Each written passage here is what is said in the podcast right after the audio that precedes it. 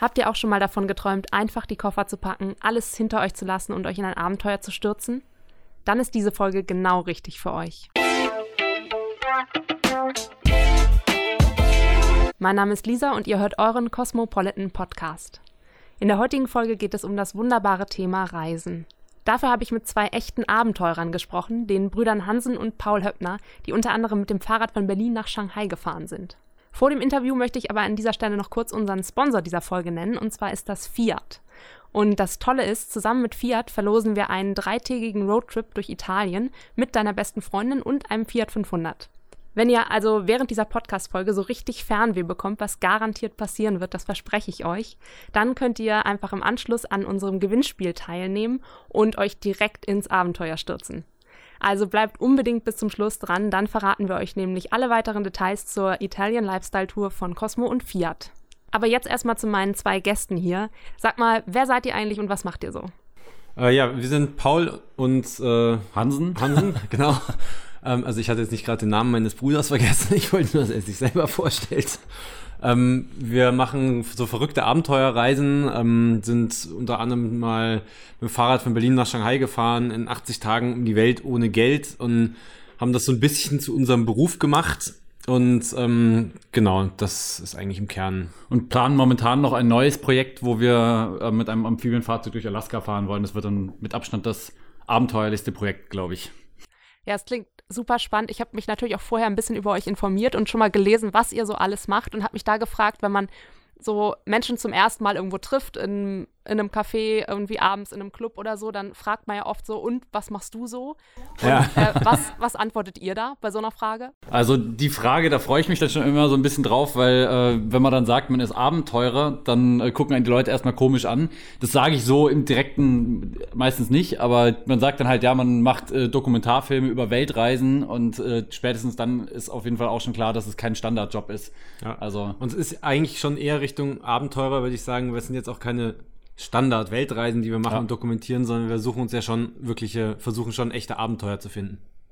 2012 war euer erstes Abenteuer, ihr habt es eben schon kurz angesprochen, die Shanghai-Fahrradreise. Ihr wart da sieben Monate unterwegs, glaube ich, und so knapp 14.000 Kilometer habt ihr zurückgelegt. Wie kommt man auf so eine Idee, sowas Verrücktes zu machen? Ja, das hat sich über die Jahre so ein bisschen entwickelt. Also ich sag mal, längere Fahrradtouren haben wir irgendwie gerne wohl schon immer gemacht, auch als kleine Kinder schon. Ähm, und also da sind wir immer grand, sind wir einmal dann grandios gescheitert auch schon, nachdem wir irgendwie um Bodensee radeln wollten, sind wir irgendwie am ersten Abend nicht auf den Campingplatz gekommen und mussten von den Eltern abgeholt werden. Das war ziemlich peinlich.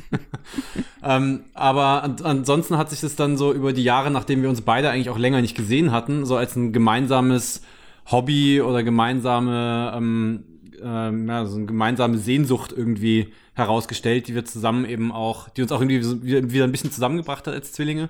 Und irgendwie steigert man sich bei sowas ja ganz gerne auch immer weiter rein. Und während ich eigentlich so etwas konservativer unterwegs war und mal ähm, noch quer durch Europa oder mal quer durch Deutschland oder so fahren wollte, hat Hansen halt immer gleich so die extremsten Ideen gehabt, sowas wie mit dem Fahrrad nach Shanghai oder mit dem Fahrrad nach Budapest oder ans Nordkap oder sowas. Und ich habe mich dann eigentlich meistens seinen extremen Vorschlägen gefügt. Das letzte Abenteuer oder die letzte Reise hast du angesprochen, das war diese 80 Tage um die Welt ohne Geldgeschichte. Wie hat das denn eigentlich funktioniert? Ich kann mir das überhaupt nicht vorstellen. Man muss einfach wirklich offen sein, total bescheuerte Ideen zu versuchen. Und also, ich sag mal, je bescheuerter und unversuchter die Idee, desto mehr Potenzial hat sie auf jeden Fall. Ähm, wir haben uns am Anfang eigentlich überlegt, dass wir wir haben selber nicht ganz dran geglaubt, dass wir es schaffen, haben aber irgendwie einfach mal ans Gute geglaubt und haben gedacht, irgendwas wird schon passieren, dass das ermöglicht. Sind dann nach Lissabon getrennt und dachten eigentlich, ab da geht's trempenderweise nicht weiter. Und haben dann zum Beispiel einfach gedacht, ach, dann lass uns doch jetzt mal versuchen, über den Atlantik zu trampen. Ähm, also haben wir uns an den Flughafen gestellt mit einem Schild ähm, USA, Kanada in Lissabon und ähm, äh, versucht nach Kanada und USA zu trampen, was tatsächlich fast geklappt hätte. Also wir hatten eine Airline, die wollte uns mitnehmen, die hat uns einen Flug schon alles angeboten, nur dann gab es leider legale Probleme, weil die uns quasi nur nach Kanada bringen dürfen, wenn wir auch einen gültigen Rückflug haben, was wir natürlich nicht hatten, weil wir auf einer Welt Weltumrundung waren und deswegen durften sie uns dann nicht mitnehmen. Und man bekommt eben nur das Visum in Kanada, wenn man einen Rückflug nachweisen kann, einen gültigen oder einen Weiterflug. Einen Weiterflug konnten sie uns nicht geben, weil sie nicht nach Thailand, äh, nach, nach äh, ähm, Tokio geflogen sind oder nach Japan. Und deswegen konnten sie uns dann nicht weiterhelfen, leider. Und deswegen ist es ins Wasser gefallen. Aber wir standen schon am Schalter und die Tickets waren schon in der Hand von dem Servicepersonal und wir hätten es fast geschafft. Wir haben dann stattdessen Witze erzählt in Lissabon auf der Straße und uns so die notwendige Unterstützung zusammengesammelt, um einen Flug nach Kanada zu kriegen. Sehr cool. Wie habt ihr so generell die Menschen auf eurer Reise unterwegs erlebt? Also habt ihr da ganz viel Unterstützung bekommen oder auch mal irgendwie Rückschläge erlebt? Wie war das? Also, das ist eine von den, von den wirklich skurrilsten Sachen an dieser Tour gewesen, dass wir auf dieser gesamten Tour kein einziges Mal schlechte Erfahrungen mit Menschen hatten. Also man würde ja denken, wenn man durch 17 Länder reist, äh, von denen man in den meisten Fällen die Sprache nicht spricht, auf der Straße schläft, auf der Straße arbeitet, äh, darauf angewiesen ist, jedes Angebot anzunehmen, dass dann mindestens mal irgendwo ein fauler Apfel dazwischen ist. Aber kein einziger Mensch wollte uns irgendwas Böses. Wir haben eigentlich nur gute Erfahrungen gemacht. Es gab mal skeptische Leute, die dem Projekt gegenüber skeptisch waren oder die uns gegenüber skeptisch waren und uns nicht helfen wollten oder konnten. Auch alles kein Problem, aber es ist nie irgendwas Schlechtes passiert. Also es ist ein, eigentlich ein Experiment gewesen, was schon fast märchenhaft ausgegangen ist. Ja, krass. Und welches Land hat euch am meisten überrascht? Ähm, also mich hat, mich hat im Grunde Indien, glaube ich, am meisten überrascht. Das ist zwar auch so die Standardantwort wahrscheinlich, die von den meisten Le Leuten kommt, wenn sie eine Weltreise machen und auch in Indien waren. Weil es gibt da so, in meinem Freundeskreis zumindest, so zwei ähm, ähm, Typen. Die einen hassen Indien, die anderen lieben Indien. Und die, die Indien hassen, die haben einfach schlechte Erfahrungen da gemacht. Die sind irgendwie gleich am ersten Tag ausgeraubt worden und haben den Rest der Zeit nicht mehr genießen können. Und die, die es lieben, die haben einfach die richtigen Leute kennengelernt in diesem Riesentumult in Neu-Delhi oder irgendwo. Und also mich hat Indien zum Glück positiv überrascht. Ich habe es wirklich extrem zu schätzen gelernt, dieses Land. Und ähm, ich habe es mir ganz anders vorgestellt, wenn man auf den Bildern ja immer nur diesen Dreck und die Großstädte und sonst was sieht und wenn man dann mal da ist, die Leute vor Ort wirklich sieht und diese Stadt mitbekommt und dieses Land mitbekommt, das ist was echt was ganz anderes, als was alle Berichte einem erzählen können. Ja, also ich würde sagen, überrascht haben mich viele Länder. Mich hat Spanien negativ überrascht, dadurch, dass man da überhaupt nicht trampen konnte. Das hätte ich gar nicht gedacht. Also nicht von den Menschen her jetzt, sondern von einfach die Tatsache, dass man das Trampen da wohl nicht zur, ähm, nicht, nicht als Fortbewegungsmöglichkeit bekannt ist oder gemacht wird. Da standen wir wirklich tagelang rum und keiner hat uns mitgenommen. Dann Kanada hat mich überrascht, einfach, ich war noch nie da. Ich habe mir natürlich schon noch irgendwie Vorstellungen davon gemacht, aber ich hätte nicht gedacht, dass die Kanadier sowas von unglaublich, also ich sag's jetzt mal, äh, so, so fast schon ekelhaft freundlich sind. Ja. Also, also, man kann sich man kann sich das so vorstellen in Kanada, wenn man da getrennt hat, ja, an einem Straßenrand, dann äh, wurde man sofort mitgenommen, ist ins Auto eingestiegen, hat von demjenigen, der ihn mitgenommen hat, 20 Dollar in die Hand gedrückt, wurde noch zum Essen eingeladen und wenn er einen rausgelassen hat, hat sich der Fahrer noch um die nächste Mitfahrgelegenheit gekümmert und äh, dann man hatte überhaupt keine, also wir hatten wirklich so ein, das Gefühl, dass unser Abenteuer eigentlich gar kein wirkliches Abenteuer ist, weil wir uns was uns Klingt viel zu haben. einfach. Ja, genau, das war so ein bisschen so ein, so ein Urlaubsding eigentlich schon, so, ein, so wie so eine gebuchte Reise quer durch Kanada ja. mit allen ja. Komfort, den man, den man sich so wünscht. Ja. Und was war so eure krasseste Reiseerfahrung, von der ihr jetzt so sagen würdet, das erzählen wir noch unseren Urenkelkindern? Also, also ich würde sagen, so für mich ist von der Radtour nach wie vor ähm, der absolute Höhepunkt so ein so eine Erinnerung, die ich nie vergessen werde, im Himalaya auf 5250 Metern Höhe zu stehen. Ähm, auf so einem Pass, wo wir rüber mussten, um weiterzukommen quasi. Und ähm, das geschafft zu haben, da hoch mit Fahrrädern, wo wir wirklich einen Tag lang eigentlich nur noch irgendwo die Fahrräder lang geschleppt haben, 60 Kilo schwere Fahrräder äh, durch über Geröll und Schotter und also mitten im Nirgendwo, wo wirklich weit und breit nichts ist ähm, da oben zu stehen, dann riss der Himmel auf, die Wolken verschwanden, die Sonne kam raus und man stand da oben, es hatte einen wahnsinnigen Blick über, über so ein Tal und den Himalaya und das war einfach, also das, das werde ich nie vergessen, diesen Moment. Ja, bei mir war es im Grunde auch der Moment, den haben wir auch zusammen erlebt und ich glaube, dass wir den zusammen erlebt haben, hat ihn auch tatsächlich zu so einem besonderen Moment gemacht. Äh, und ansonsten gibt es sehr viele kleine Momente, die eigentlich all diese Reisen dazu machen werden, dass ich, glaube ich, äh, hoffentlich meinen Enkeln irgendwann die gesamten Reisen erzählen werde. Und, ich drück dir äh, einfach das Buch in die Hand und genau. sag, lies mal. genau, richtig. Oder wir sagen einfach, da gibt's einen Podcast zu, kannst du dir anhören. ja, genau. Sehr gut. Gab es dann auch mal kritische Situationen, wo ihr gedacht habt, boah, shit, wir müssen vielleicht das Ganze abbrechen? Ja, auf jeden Fall. Gab es ja. massenweise auch. Also gerade bei der ersten Tour nach Shanghai gab es einmal eine Situation, wo wir überfallen worden sind. Ähm, von Betrunkenen, die eigentlich nur wollten, dass wir mit ihnen saufen. Wir konnten aber oder wollten nicht mit ihnen saufen, haben das auch höflich abgesagt. Die haben das aber nicht verstanden und haben uns daraufhin verprügelt. Und dann wurde Paul ja auch äh, ein paar Monate später oder ein paar Wochen später schwer krank auf der Tour, musste ins Krankenhaus.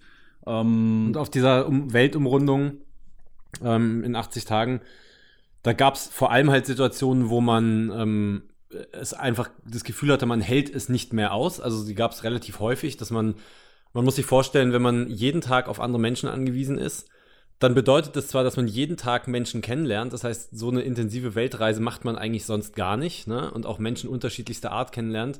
Aber es das heißt eben auch, dass man immer darauf angewiesen ist, Menschen kennenzulernen, um ein Dach über dem Kopf zu haben, was zu essen zu haben, um weiterzukommen.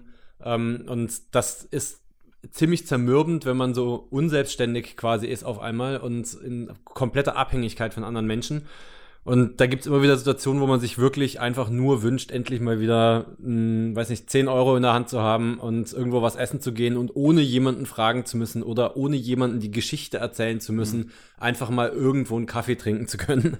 Weil wir haben im ähm, Schnitt täglich sicher 200, 300 Mal unsere Geschichte erzählt. Oder vielleicht nicht ganz, vielleicht, vielleicht 150, 200 Mal die Geschichte erzählt. Aber das muss man sich mal vorstellen, was das bedeutet, jedes Mal wieder mit dem gleichen Enthusiasmus daran zu gehen. Und äh, das, das waren, glaube ich, die härtesten Momente auf der Tour. Also ja. Habt ihr denn unterwegs in solch, gerade in solchen Momenten dann auch mal Heimweh gehabt, Heimweh verspürt?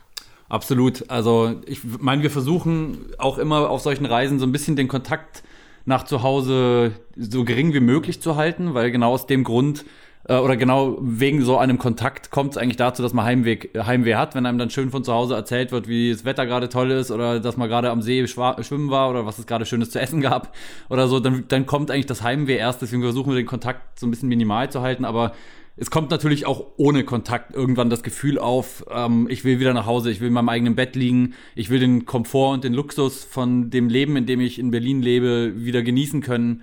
Und das ist einfach un, äh, ja, voraussehbar, dass das kommt. Also da kann, kommt man, glaube ich, auch nicht drum rum. Aber das ist auch einer der Gründe, warum wir diese Reise machen können, weil wir uns auf unser Zuhause freuen können. Hat sich dann auch eure Perspektive so auf eure Heimat oder euer Leben hier in Deutschland verändert auf euren Reisen?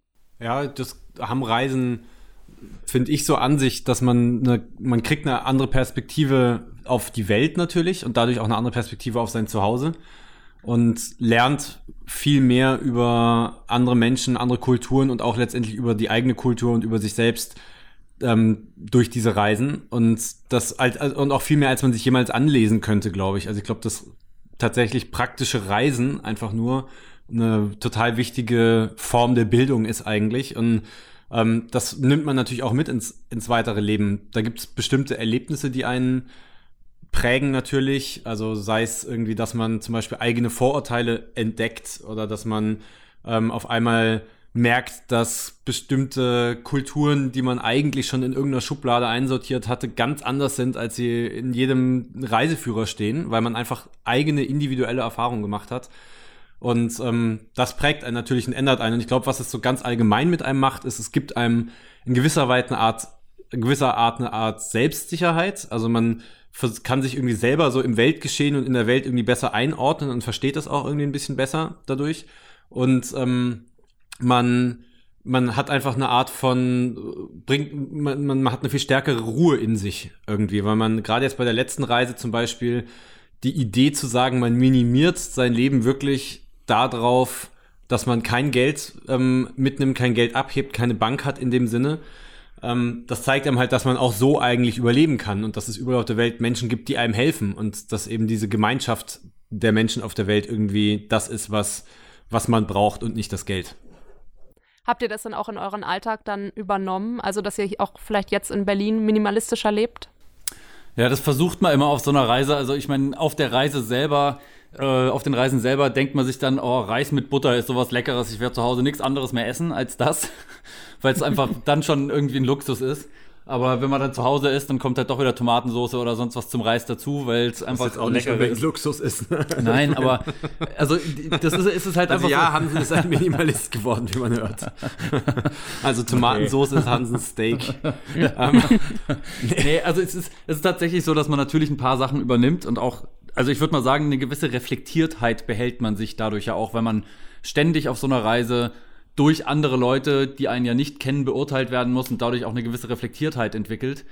Ähm, und die behält man sich und durch diese Reflektiertheit wird man vielleicht auch etwas minimal, minimalistischer, weil man eben auch weiß, dass Konsum in einer gewissen Weise nicht unbedingt förderlich für viele ähm, dritte Weltländer oder für viele Länder vielleicht auch ist, durch die man durchgereist ist. Insofern wird man schon irgendwann in gewissen, äh, gewissen Weise minimalistischer, aber der Luxus drängt sich einem schon auch wieder auf. Also den Kühlschrank habe ich immer noch, mein Bett habe ich immer noch, die Dusche habe ich immer noch. ja, es sind ja auch wahrscheinlich Sachen, auf, auf ein paar Sachen freut man sich ja auch, ne? Wenn man dann unterwegs ist und dann ist es auch okay, wenn man, wenn man sich dann die Tomatensauce mal gönnt. Ja. Und dann wieder zu Hause ist. Heute gibt es mal wieder richtig lecker Tomaten mit Rot. Ja, Reis genau. mit Tomatensauce vor allem.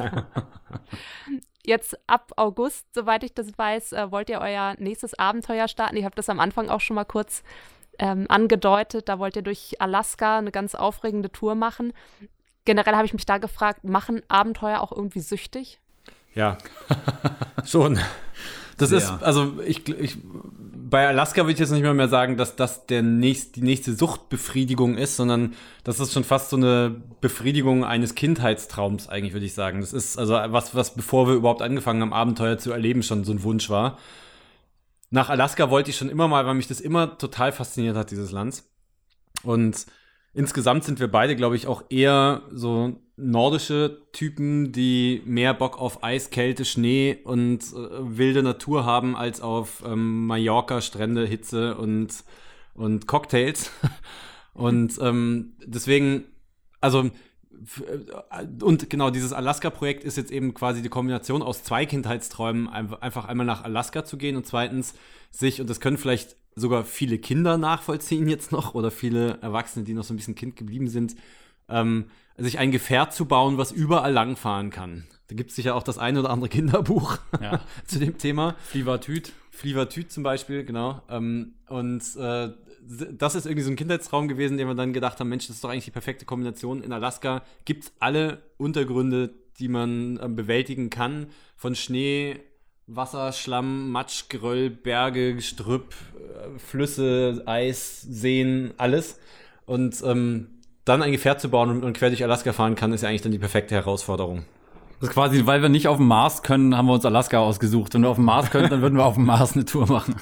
Was habt ihr so für Tipps für alle da draußen, die sagen, ich will das auch mal machen?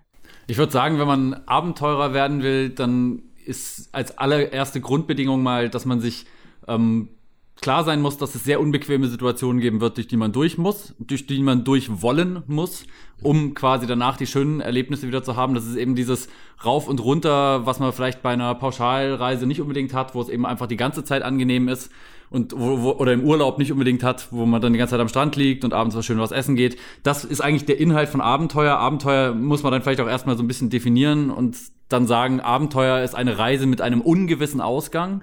Das heißt, man muss sich klar sein, dass es nicht so laufen wird, wie man sich das vorstellt. Nie. Es mhm. läuft nie so, wie das man sich das vorstellt. Das ist das Ziel sozusagen. Das ist ja auch das Ziel. Und dann würde ich, glaube ich, nicht zu viel zu viel ähm, Kraft da rein investieren, wirklich Abenteurer zu werden, sondern einfach das zu machen, worauf man Lust hat. Und meistens ist das auch etwas, was Herausforderungen mit sich bringt und was einen dann in einer gewissen Weise zu einem Abenteurer werden lässt. Ja, und vielleicht noch eine ganz wichtige Sache, die ähm, ich glaube, e-, egal wie sehr man etwas will oder egal wie lange man ein Projekt plant, ähm, oft dazu führt, dass es dann doch nicht stattfindet, nämlich dass man den Startzeitpunkt sozusagen nicht wirklich definiert. Also ich sag mal, klar, wenn man jetzt irgendwo hinfliegt und eine, eine, eine Wanderung oder eine Tour durchs, durch den Himalaya machen will, dann hat man ein Abflugdatum, was man wahrnehmen muss und einen Flug gebucht, was man, den man wahrnehmen muss. Aber wenn man jetzt zum Beispiel mit dem Fahrrad von zu Hause aus losfährt oder sich auf eine Weltumrundung aufmacht oder ähnliches, dann ist es so, dass man eigentlich kein fixes Datum hat. Und das, die allermeisten Projekte, die so ähm, an uns bisher herangetragen wurden, wir beraten da ja auch ganz gerne Leute, wenn sie irgendwie Fragen haben zu sowas. Ähm, die meisten Projekte, die scheitern, scheitern dann eigentlich daran, dass es zum x-ten Mal verschoben wird, weil wieder das nicht da war, Visum noch nicht ausgestellt, Campinggas noch nicht gekauft, äh, Wetter gerade schlecht, Freund war gerade krank, sonst irgendwas. Und das muss man dann wirklich hinten anstellen, weil ansonsten verschiebt man es zum zehnten Mal und dann irgendwann platzt das Ganze. Also eigentlich träumen, offen sein und einfach machen. Genau, genau richtig. Einfach machen Wirklich ist anfangen. zusammengefasst. Einfach also machen. nur so als vielleicht eine Ergänzung noch, als wir auf die Berlin to Shanghai, äh, als wir auf die Shanghai-Radtour aufgebrochen sind, nach China, in, Shanghai liegt in China, wie sicher alle wissen, hatten wir noch kein China-Visum, weil das noch nicht fertig war. So, da jeder andere Mensch hätte wahrscheinlich gesagt, ach naja, dann, dann unter den Bedingungen kann ich ja noch nicht losfahren, weil ich habe ja noch nicht mehr ein China-Visum und ich will ja nach China. Hm. War in unserem Fall aber nicht so, wir haben es uns dann einfach nachschicken lassen unterwegs. Ist auch eine Möglichkeit. Ja. Ja, wahrscheinlich auch da einfach auch da offen sein und ein bisschen Vertrauen auch haben. Genau, richtig. Genau, richtig. Einfach auch mal sehen, dass die Welt an sich ein freundlicher, runder Ball ist, der hier im Universum rumtingelt und die meisten Leute auf diesem Planeten einem liebend gerne helfen oder einem Informationen geben oder einen auch wirklich gerne kennenlernen würden. Also das ist ja auch immer eine Gegenseitigkeit. Und man könnte rein theoretisch einfach aus dem Haus gehen und irgendwo hinlaufen und höchstwahrscheinlich würde es einem gut gehen dabei. Es würde nicht so sein, dass man dann einen fatalen Fehler macht und mhm. nie wieder nach Hause kommt oder so. Also. Jetzt habe ich noch eine letzte Frage und zwar hm, glaube ich, dass viele Menschen gerade, die so Fernreisen machen, immer so im Hinterkopf haben, ich möchte mich selber finden, ich möchte das Glück finden. Ist euch das gelungen? Uh, das wäre jetzt, also wenn ich jetzt einfach Ja sagen würde, das. das wäre schon fast ziemlich anmaßend, ne? Nee, also, also ich würde sagen, äh, ja. es ist schon so, dass man, ich hatte es ja vorhin schon mal angedeutet, man, man findet eine gewisse Ruhe auf jeden Fall, glaube ich. Und so eine gewisse Ruhe birgt irgendwie auch ein gewisse, gewisses Potenzial zum Glück auf jeden Fall. Ähm, ich glaube, ja, man, vielleicht ist, ist, vielleicht muss man sich eh mit der Idee anfreunden, dass dass das Glück zu finden nicht der richtige Begriff ist, weil ähm, ich glaube, so funktioniert das nicht, sondern eher das, das Glück zu erkennen vielleicht so. Ne? Also man hat eigentlich, die meisten Leute haben gute Chance darauf, glücklich zu sein, müssen es eigentlich einfach nur werden. Und mhm. ähm, da muss man jetzt nicht große Reisen für machen. Das hilft sicherlich, um so ein bisschen ein Verständnis aufzubauen und sich, das ist, glaube ich, ein ganz wichtiger Punkt dabei, sich selber auch so ein bisschen einzuordnen. Also ähm, und sich besser einschätzen zu können und so. Und also ich muss sogar, ich muss sogar sagen, dass bei mir das Reisen eine gewisse Melancholie hervorruft, zum Teil auch, und zwar dadurch, dass ich weiß, dass ich niemals alle schönen Orte auf der Welt sehen werden könne, äh, weil können werde, weil es einfach äh, zu viele sind. Und das ist natürlich so eine gewisse Art von Melancholie, die es auch hervorruft. Auf der anderen Seite eben ein unglaublicher Glück, äh, Glücksmoment, wenn man mal wieder an so einem schönen Ort ist und tolle Menschen getroffen hat. Und deswegen äh, das ja, beinhaltet einfach beide, beide Seiten auch so ein bisschen. Also es ist. Ja. Auch da wahrscheinlich eben dieses, diese Offenheit ähm, behalten und sich an Klar. dem erfreuen, was man sieht und was man hat. Auf jeden Fall. Und ja und eben auf das, das Land einlassen, sich darüber freuen und dann auch wieder auf zu Hause. Also eine richtig schöne Mischung. Genau, das ist eine richtig schöne Kombi aus allem. Genau, so hast du schön zusammengefasst. Sehr schön. Ja, vielen Dank euch zwei. Ich äh, fand super spannend und ich bin ähm, schon jetzt gespannt auf den Bericht dann eurer Alaska-Reise. Ja. Ich drücke euch da ganz fest die Daumen, dass das alles rechtzeitig klappt. Aber wir haben ja gelernt, man einfach machen. Vielen Dank, waren auch sehr schöne Fragen, muss ich sagen. Also vielen ja. Dank für das schöne Interview. Und wie stark ist euer Fernweh jetzt auf einer Skala von 1 bis 10? Wir haben auf jeden Fall was dagegen, denn drei von euch haben die Chance, eine Fiat Italian Lifestyle Tour zu gewinnen. Vom 25. bis zum 27. Mai schnappst du dir einfach deine beste Freundin, steigst in München in einen Fiat 500 und düst damit vorbei am Gardasee bis nach Mailand. Dort erwarten euch dann zwei Übernachtungen in einem schicken Designhotel, einen Fashion-Tag inklusive 1000 Euro Shoppinggeld und ganz viele tolle Ausflüge in Cafés und Restaurants. Mitmachen könnt ihr bis zum 9. Mai unter cosmopolitan.de slash Italian Lifestyle Tour oder mit dem Hashtag Cosmo Loves Fiat. Schießt einfach ein Foto mit eurer besten Freundin, die euch bei dem Roadtrip begleiten soll und fertig. Also ich finde es mega, das Gewinnspiel. Und genauso mega finde ich auch die Podcast-Folge mit Hansen und Paul Höppner. Wenn sie euch auch gefallen hat, dann freuen wir uns über eine 5-Sterne-Bewertung. Wir hören uns an dieser Stelle in zwei Wochen wieder. Bis dahin abonniert einfach unseren Cosmo Podcast auf iTunes, Soundcloud, Spotify und Deezer. Bis dann.